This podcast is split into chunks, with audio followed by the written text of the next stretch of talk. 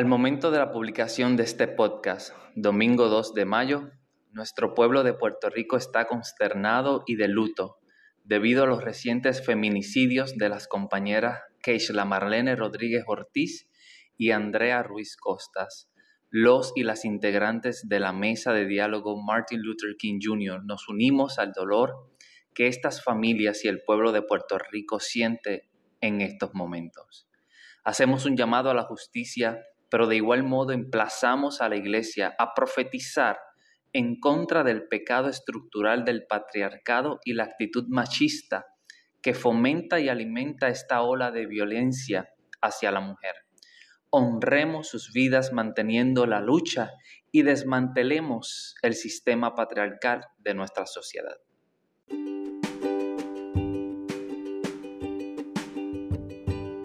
Saludos querida audiencia, aquí una nueva conversación en su podcast desde la mesa. Hoy tenemos el placer de contar con dos personas que llevan décadas sirviendo y acompañando al pueblo en sus luchas. A continuación, la lucha obrera en Puerto Rico. Que lo disfruten.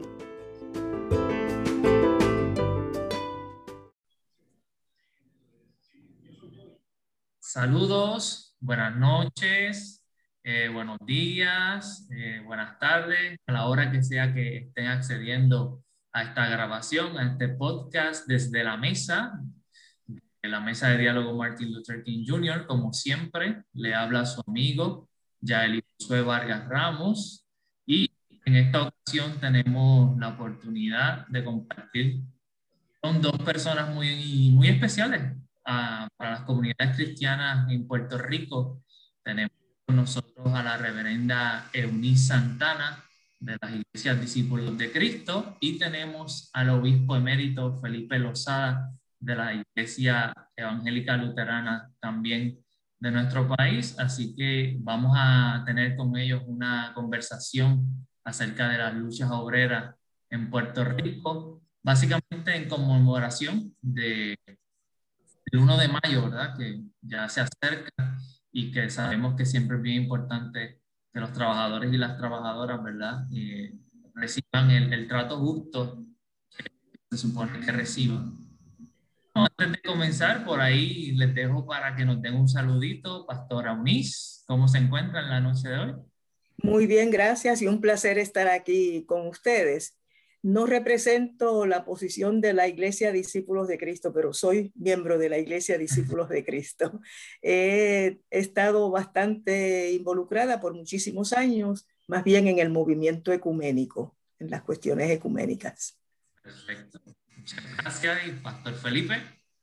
Sí, un saludo muy cordial y un abrazo fraternal a todos los camaradas que están oyendo y se dignen escuchar este, este podcast. He sido siempre una persona que ha estado vinculada con el movimiento obrero y también con la iglesia y en los últimos años he podido aprender muchísimo de lo que es el ecumenismo activo en las luchas que se dan por los diversos derechos de cada una de las personas y he participado muy activamente en distintas actividades, los cuales un saludo muy fraternal a todos estos hermanos y hermanas que están en las caravanas del sábado y también los que estén a pie también y los que estén en los balcones saludando a las personas que se van a estar congregando en las distintas caravanas que van a partir desde las 11 de la mañana el sábado primero. Perfecto. Eh, ustedes vienen dando candela, como decimos por ahí, desde muchas décadas atrás, eh, de Vieques, ¿verdad? Eh, así que toda esa experiencia que nuestros hermanos y hermanas tienen va a ser sumamente rica en, en la noche de hoy. Así que la primera pregunta, una pregunta general, ¿verdad? Para que nos pongamos en contexto la conversación. ¿Por qué la iglesia debe apoyar a las trabajadoras y a los trabajadores? Quizás puede sonar una, una pregunta pues sencilla, pero creo que nos va a ayudar a poner en contexto. Bueno, yo pienso que todas y todos somos trabajadores. Y cuando hablamos de la iglesia, en realidad estamos hablando del pueblo de Dios y el pueblo de Dios es un pueblo compuesto por gente trabajadora. Los trabajadores, las trabajadoras somos seres indispensables para el funcionamiento de la sociedad para su sostén y su desarrollo, personas sumamente importantes. Y a través del trabajo nosotros transformamos la naturaleza, los recursos que, que nos proveen y los convertimos en productos de utilidad para toda la comunidad. Y en ese sentido entendemos que los trabajadores y las trabajadoras somos colaboradores con el creador. A través del trabajo es que se produce la riqueza del país. De lo contrario, las empresas serían, las industrias, todo serían cajas vacías y los empresarios serían eh, inútiles. Los trabajadores aportan a través de su acción productos, alimentos, servicios en tantas áreas del quehacer humano que aseguran la vida, la salud, la educación, la vivienda, el comercio, los medicamentos, la ropa, la educación, los hogares, el conocimiento, el descubrimiento, la energía, el agua y así tantas, tantas otras cosas, el cuidado médico de salud todas cosas que ofrecen bienestar y que proveen bienestar para los miembros de la sociedad. Los textos bíblicos nos, nos exhortan a estar al lado de las personas más vulnerables y necesitadas. Y en una sociedad como la nuestra, donde se privilegia a la persona que tiene riquezas, no importa cómo las haya acumulado, y menosprecia a, quienes tienen que vender su fuerza de trabajo, a, a quienes tienen que trabajar en alguna industria, en alguna producción, en algún servicio para poder sostenerse y para poder sostener a sus familias y a sus, a sus seres queridos. Y nos insisten en que tenemos que estar agradecidos de que estas otras personas que en la sociedad son privilegiados y que son vistos como, como superiores y nos inferiorizan como trabajadores, que hay que agradecer el tener un trabajito aunque nos oprimen, aunque nos opriman. Y eso es contrario a lo que interpretamos como la voluntad de Dios. La iglesia tiene que ser esa voz alternativa de defensa a los más débiles a los que son arrinconados en la sociedad, como sucede con los trabajadores y las trabajadoras. La Biblia defiende los derechos. Los textos, sobre todo, nos hablan de la importancia de poder tener un salario justo y condena toda opresión y explotación de la clase trabajadora, como el que se le retenga el salario, o se esclavice, se le robe o se le amenace. Y cosas como esta que suceden todos los días en nuestra sociedad y que de las cuales tenemos que tener conciencia y las iglesias, los miembros de las iglesias tienen que tomar conciencia de esto para no caer también en, la indiferencia y, en, la, y en ser parte cómplices de esa esclavización. En mi, en mi experiencia como estudiante en la YUPI en los finales de los 60 y principios de los 70, he participado en diversas actividades que me hicieron consciente de la necesidad que tiene en la iglesia de estar conectada con las comunidades y la lucha de estas comunidades y por medio de la acción política también ejercer presión necesaria para mejorar las condiciones de vida de la clase trabajadora. Si uno se fija en el Evangelio, Jesús, a quien escogió como sus primeros discípulos, fueron personas trabajadoras. O sea que en ese sentido fue a distintos lugares, les hizo el llamado a esas personas para que pudieran establecer la diferencia con las clases religiosas y políticas de su tiempo. Y en ese momento histórico de Jesús fue donde cada uno de esos pescadores, y tenía ahí también historiadores, tenía ahí personas que trabajaban cobrando impuestos de diversidad y tenía de todo. Y hasta las discípulas que también, que aunque no son muy mencionadas en los evangelios, también contribuyeron por medio de su trabajo eficaz en toda instancia. Eran las mujeres las que en todo momento estaban haciendo las gestiones más precisas y detallistas en todo momento, que aunque son invisibilizadas en el Evangelio, sabemos que también son muy importantes. Las trabajadoras en nuestro país al igual que en las iglesias, hacen la diferencia en muchas de las luchas que ejercemos. Y nosotros tenemos que seguir el llamado de Jesús el Cristo. Jesús el Cristo fue por las calles, los caminos polvorientos de todo ese tiempo de la Palestina, ese tiempo, y estuvo trabajando con la gente y educando. Yo creo que la iglesia está llamada a apoyar críticamente, críticamente toda acción que se vaya a cometer. No está llamada a dirigir sectores ni cosas por el estilo, está llamada a acompañar. Y ese acompañamiento nos ha costado mucho en muchos lugares. Hay muchos mártires, curas, sacerdotes, ministros, pastores, pastoras, monjas, colaboradoras de la lucha que han sido martirizadas y perseguidas, encarceladas por defender los derechos de la clase trabajadora a tener la mejor calidad de vida posible. Aún hoy en día se nos hace creer que los que tienen el dinero lo tienen porque lo extendieron la mano y lo cogieron. Todo ese dinero que tienen esa gente son producidos por los trabajadores.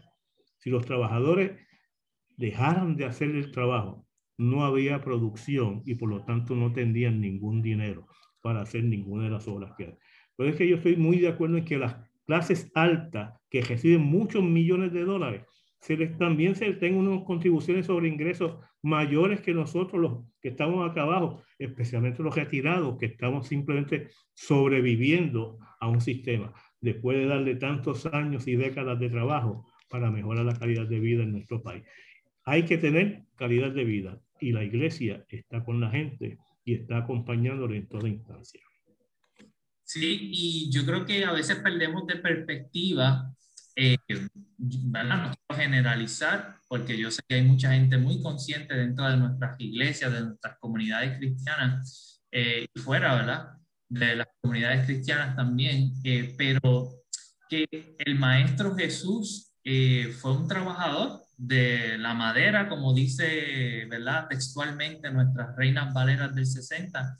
Hay algunos eruditos que ahora dicen que pues más que un carpintero era un, un trabajador de la construcción, pero definitivamente era una persona que se levantaba eh, a trabajar y a meter manos todos los días con sus manos. Y, y como que a veces perdemos de perspectiva que eh, nuestro Dios, el que se acercó hacia nosotros y hacia nosotras, no lo hizo desde un pedestal, sino que lo hizo precisamente también de una posición como trabajador. Así que yo creo que eso nos ayuda también a, trabajar en las comunidades para que veamos ese, otro punto de vista.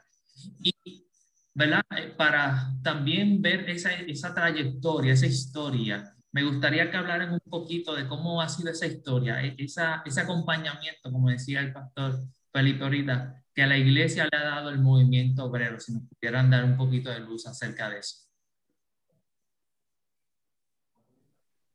Bueno, yo tendría que hablar desde lo vivido en el Movimiento Ecuménico Nacional de Puerto Rico, PRISA, un organismo en el cual se acompañaba constantemente a los trabajadores, las trabajadoras en sus luchas, marchando a su lado, denunciando situaciones de injusticia compartiendo reflexiones bíblico-teológicas alusivas a su realidad, estando y poniendo a la disposición de, de ellos los instrumentos de análisis disponibles en el movimiento, las facilidades físicas y demás haberes como la imprenta, las grabaciones, la radio, las relaciones con los medios de comunicación, las destrezas para, para desenvolverse. Y dedicábamos esfuerzo a asistir a los procesos organizativos, siempre que éramos invitados, promoviendo la unidad para sumar fuerzas, eh, contrarrestando la visión egoísta e individualista que permea en la sociedad.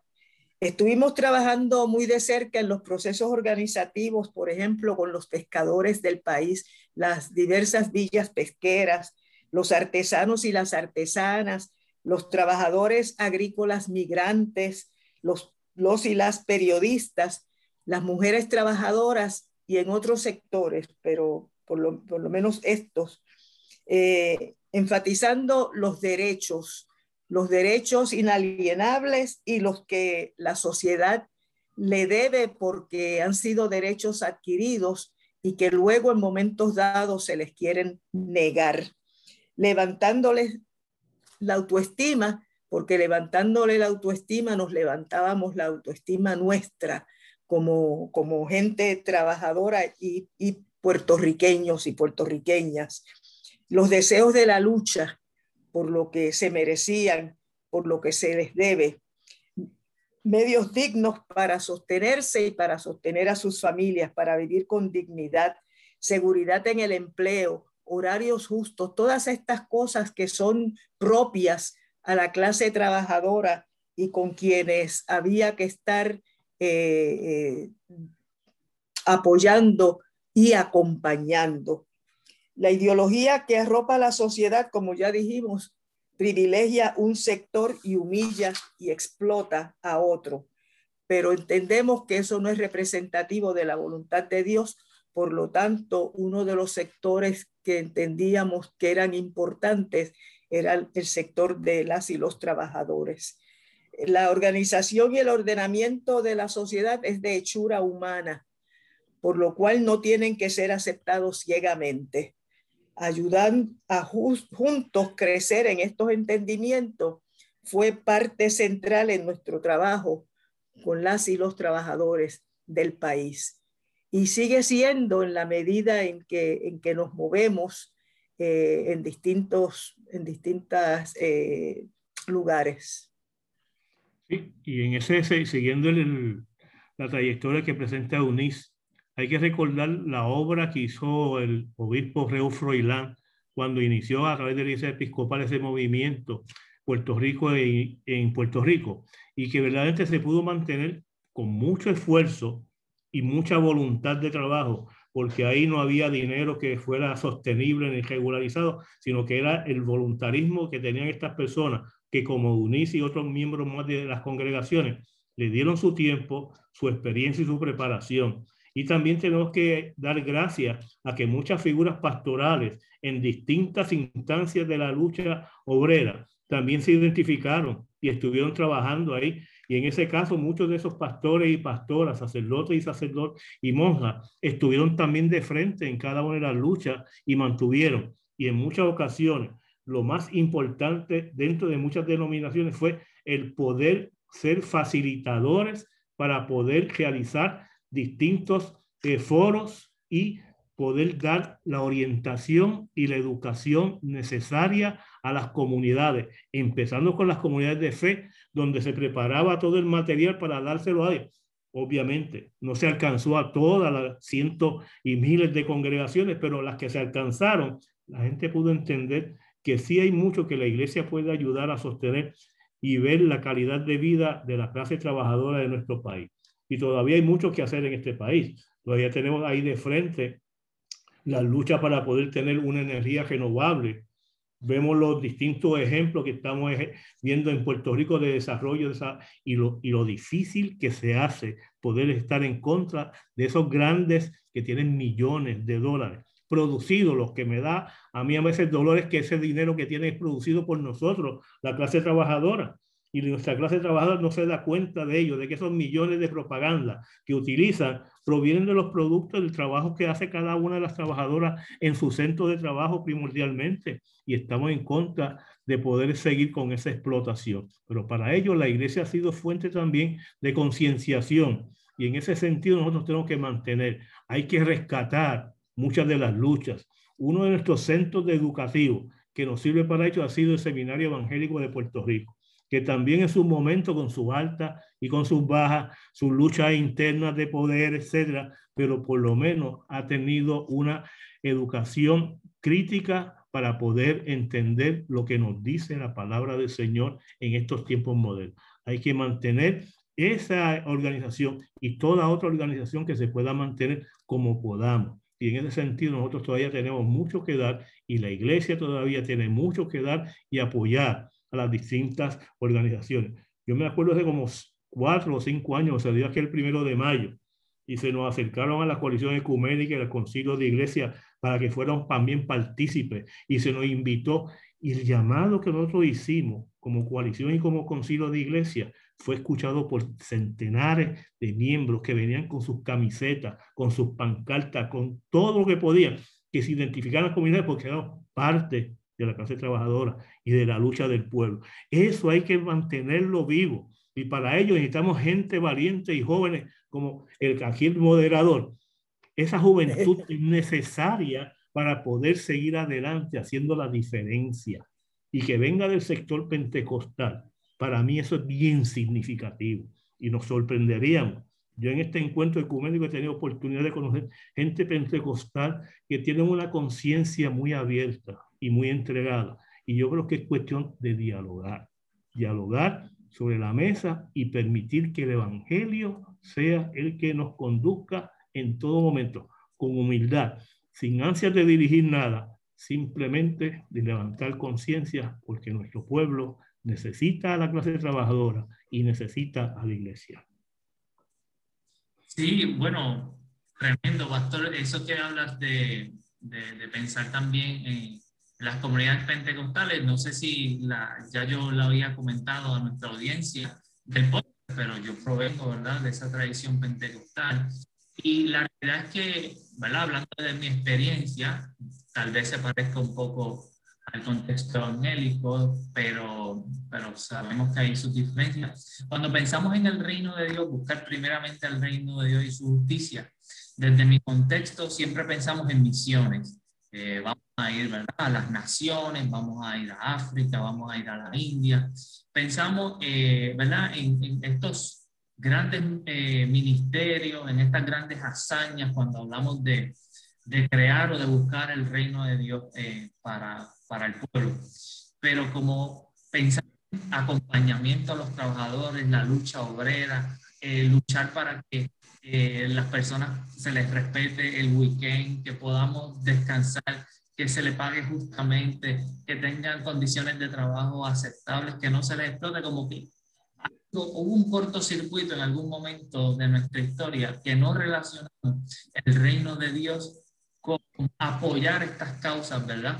De, como decía Unice ahorita, de todos nosotros y nosotras, porque por más que tengamos títulos y demás, seguimos siendo trabajadores y trabajadoras, no importa cuál sea eh, nuestro lugar. Así que eh, no sé si me puedan hablar un poquito cómo ese, qué, qué pasó, que ese cortocircuito en algunos de nosotros y nosotras no podemos ver que el reino de Dios es también apoyar la lucha obrera. Yo en ese, en ese este momento siempre he visto, en mis 71 años, he podido ver esos cambios en las diversidades de las denominaciones y la expresión eclesiástica en cuanto a la, la lucha por los derechos civiles y comunitarios.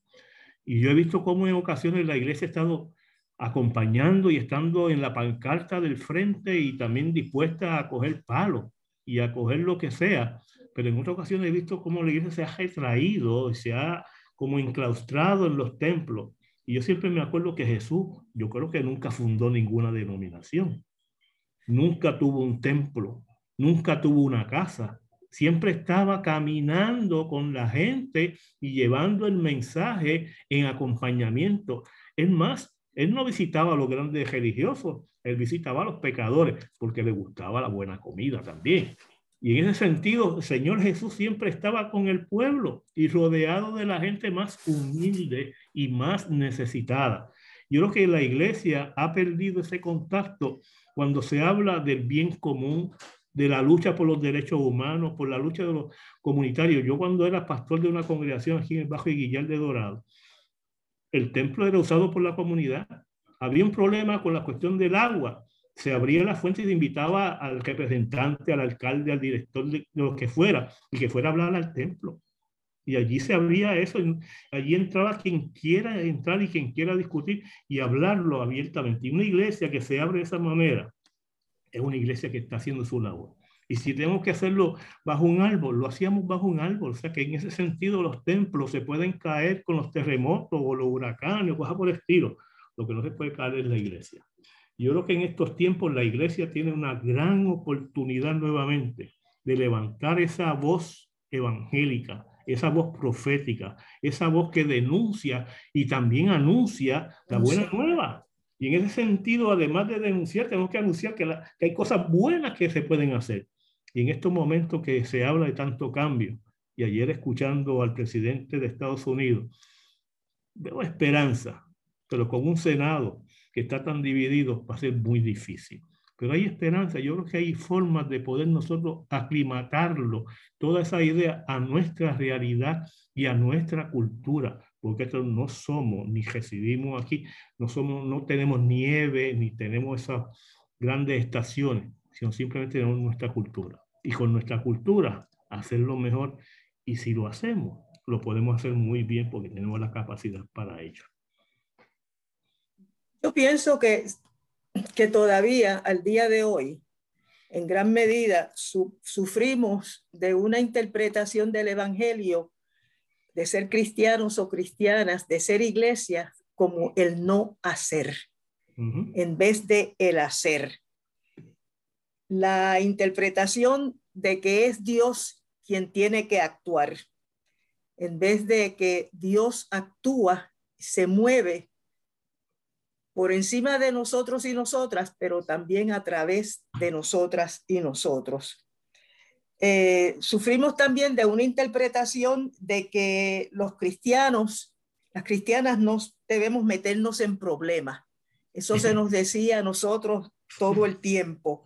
Y organizarse y luchar acarrea posibles problemas, porque podemos ser acosados, perseguidos, porque a los patronos no les interesa ni les gusta que nosotros nos organicemos.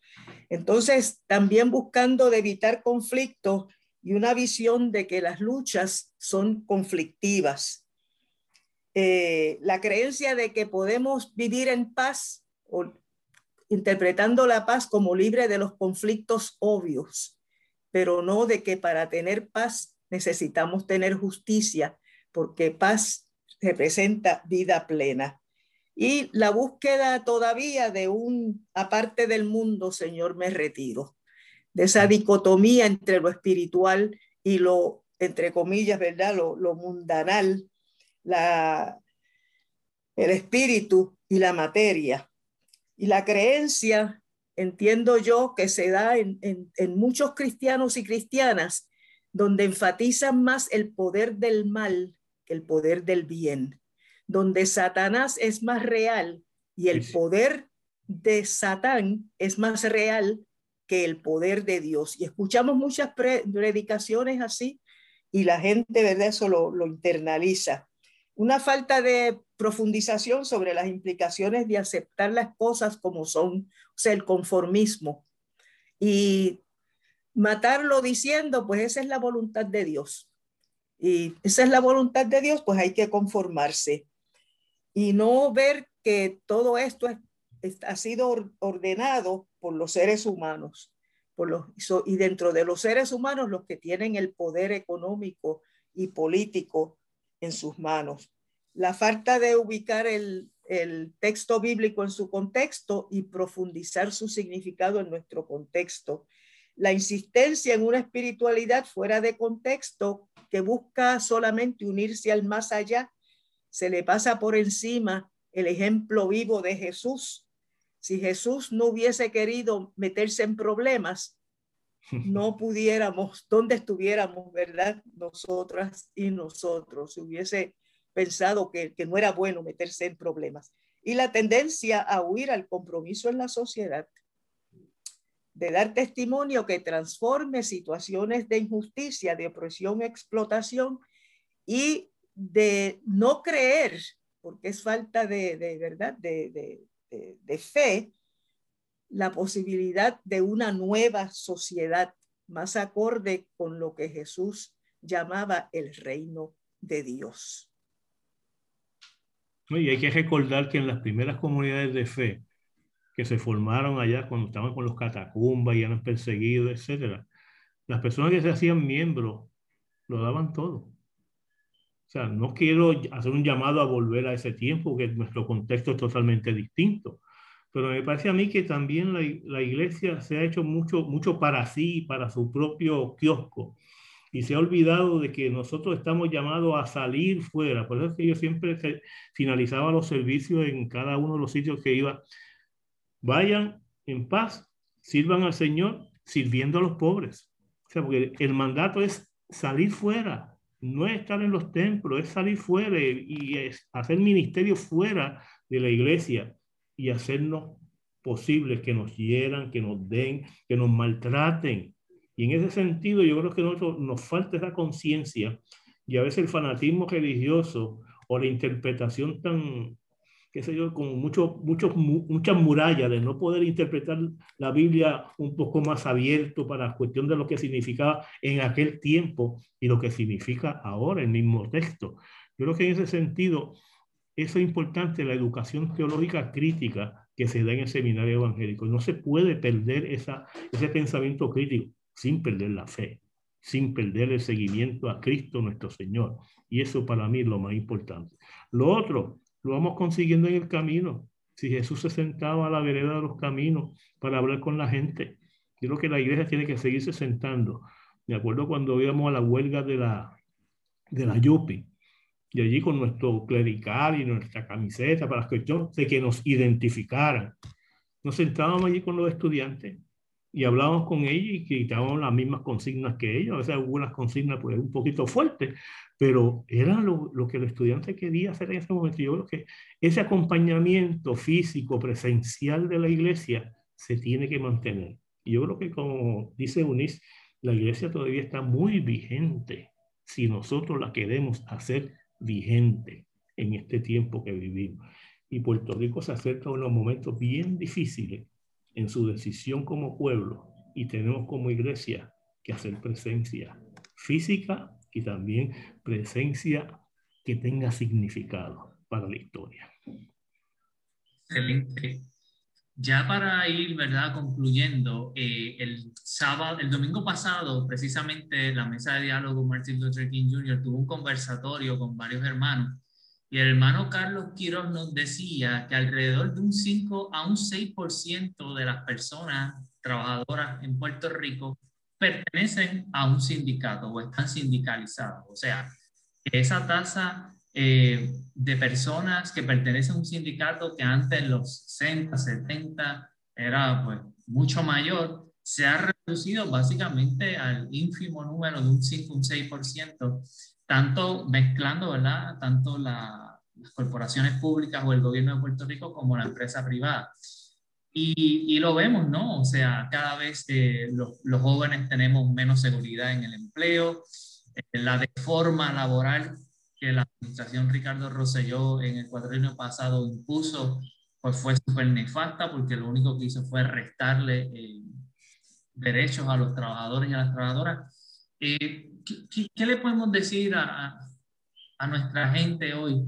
¿Qué, ¿Qué acciones concretas podemos decir, mira, es necesario hacer para, para cambiar esto, ¿verdad? Porque hemos sido llamados a ser sal de la tierra y definitivamente eh, acciones concretas. Eso me gustaría que trabajáramos también. Yo, yo, siempre he sido maestro y me considero maestro todavía. Siempre me gustaron las matemáticas. La gente me decía que yo era un maestro de historia, ¿no? Yo nunca estudié profesionalmente la historia, la estudio como cuestión de hábitos. Pero había lo que se llamaba el Instituto Laboral de Educación Sindical, el famoso ILES que muchos cuadros preparó en términos del sindicalismo. La iglesia también tiene que hacer, preparar su gente también y tener una educación crítica sobre eso. Yo me acuerdo que yo llevaba a Juan Rosario para que nos hablara en distintas lugares sobre el ambiente y él nos hablaba de la fórmula, de cuál era el impacto, cuál la huella, la huella ecológica que estamos dejando en Puerto Rico y todas las cuestiones. Y eso, mire, levantaba conciencia, gente que, que uno ni pensaba que podía tener esa mentalidad, iban cambiando. No le estamos pidiendo que cambie su mentalidad de estatus político, eso nunca ha sido nuestro, nuestro ah, si lo cambian mejor, ¿verdad? Pero en ese sentido, esos estudios y esos institutos ayudaban y ayudan. Yo creo que la iglesia puede aportar mucho a esa educación, porque eh, una persona educada que tenga información buena, data correcta, puede entender por qué nos estamos oponiendo a Luma, por qué nos estamos oponiendo a muchas cosas, porque la data está ahí y en este tiempo moderno que la juventud como aquí el moderador representa, pues tiene los recursos cibernéticos para darlo a conocer y lo dan a conocer, pero todavía hace falta mucho más. Yo creo que tengo que preparar a la gente, a nuestra gente, y usando la Biblia sin perder nuestra fe ni nuestras creencias. Y el que no tenga fe ni tenga nuestras creencias, que respete también lo que nosotros hacemos, porque todos son necesarios en este país. Aún aquellos que se llamen a sí mismos ateos o ateas, también son necesarios en nuestro país, porque también son personas capaces de poder dar buenas ideas y ayudar a construir el mejor país posible, un país desde el Evangelio lleno de amor y de servicio. Y en ese sentido, yo creo que la iglesia tiene un punto de agarre. Y yo vengo de sindicalismo. Nosotros cuando los tiempos de terapia teníamos cerca de 12.000 miembros, miembros de, de maestros. No sé cuántos tiene ahora. Y la asociación de maestros siempre fue nuestra contraria. Yo creo que ahora esa representación sindical es índice de lo que está sucediendo. Y yo creo que nosotros tenemos que salvar ese sindicalismo, el verdadero. Nosotros comenzamos afiliados a las centrales americanas que ayudaron pero nosotros tenemos también que formar nuestras propias centrales y que sean una sola, no las tres o cuatro que existen ahora, porque la división no solamente existe en la iglesia, sino que también existe en tantos espectros en la lucha de este país. Yo creo también que es importante eh, profundizar sobre cómo la sociedad está organizada y cómo es que funciona la sociedad la sociedad que existe a favor de unos pocos y en detrimento de las grandes mayorías, y poder concentrar en las situaciones de injusticia que permean en la sociedad en cuanto a los trabajadores, en cuanto a, los salarios, la seguridad en el empleo, la defensa de sus derechos, el mal uso que se ha hecho en nuestro país del dinero de las pensiones de los trabajadores, la deuda que entonces la clase trabajadora tiene que, responsabilizarse por ella cuando ese dinero otros se lo metieron al bolsillo por la corrupción rampante que, existe. También hay que darle el acompañamiento físico y espiritual. Eh, en, sus, en las protestas, las dificultades en los procesos organizativos, cuando se nos pida a, las iglesias, a los cristianos y cristianas ser testigos en mesas de negociación, si somos invitados, invitadas por los trabajadores y estar disponible a servir de mediadores cuando hay conflicto, estar atento a las situaciones que oprimen y junto a otros sectores estar dispuestos a movilizarse, las iglesias, a hablar, a escribir, a predicar, a llamar la atención denunciando las situaciones de injusticia y anunciando la posibilidad de otra realidad, de cambios, de unirse las iglesias para poder dar testimonio que produzcan cambios. Un compromiso firme, fuerte, transparente con la transformación de la sociedad, porque a eso hemos sido llamadas y llamadas por el Evangelio no conformarnos, como dijo el apóstol San Pablo, a este siglo, sino procurar la renovación de nuestro entendimiento para experimentar la voluntad de Dios agradable y perfecta. La unidad de todas las diferencias. Que así sea. Maravilloso. Para afuera, ¿verdad? Pero Jesús lo sigue invitando a su mesa. Así que gracias siempre por, por escucharnos y seguimos hacia adelante. La próxima, ¿verdad? Esperamos en dos semanas volver a salir con un nuevo episodio, otra buena conversación que tenga eh, pertinencia a nuestro Puerto Rico. Gracias Felipe, gracias Eunice, un saludo final. Gracias a ustedes, un placer haber estado aquí y ya nos seguiremos viendo en el camino. Gracias por la oportunidad de poder compartir con el pueblo de una forma distinta. Yo he aprendido a, a tener el acceso a Zoom porque me lo envían, no porque pueda hacerlo. Y como dice, me dijo una vez una persona, los paraguas tienen uso cuando se abren. La mente, cuando se abre, tiene un buen uso. Nuestro pueblo necesita abrir su mente y sus corazones para poder entender el mensaje del Señor en estos tiempos. Lindo. Gracias, querida audiencia. Será hasta la próxima. Nos veremos.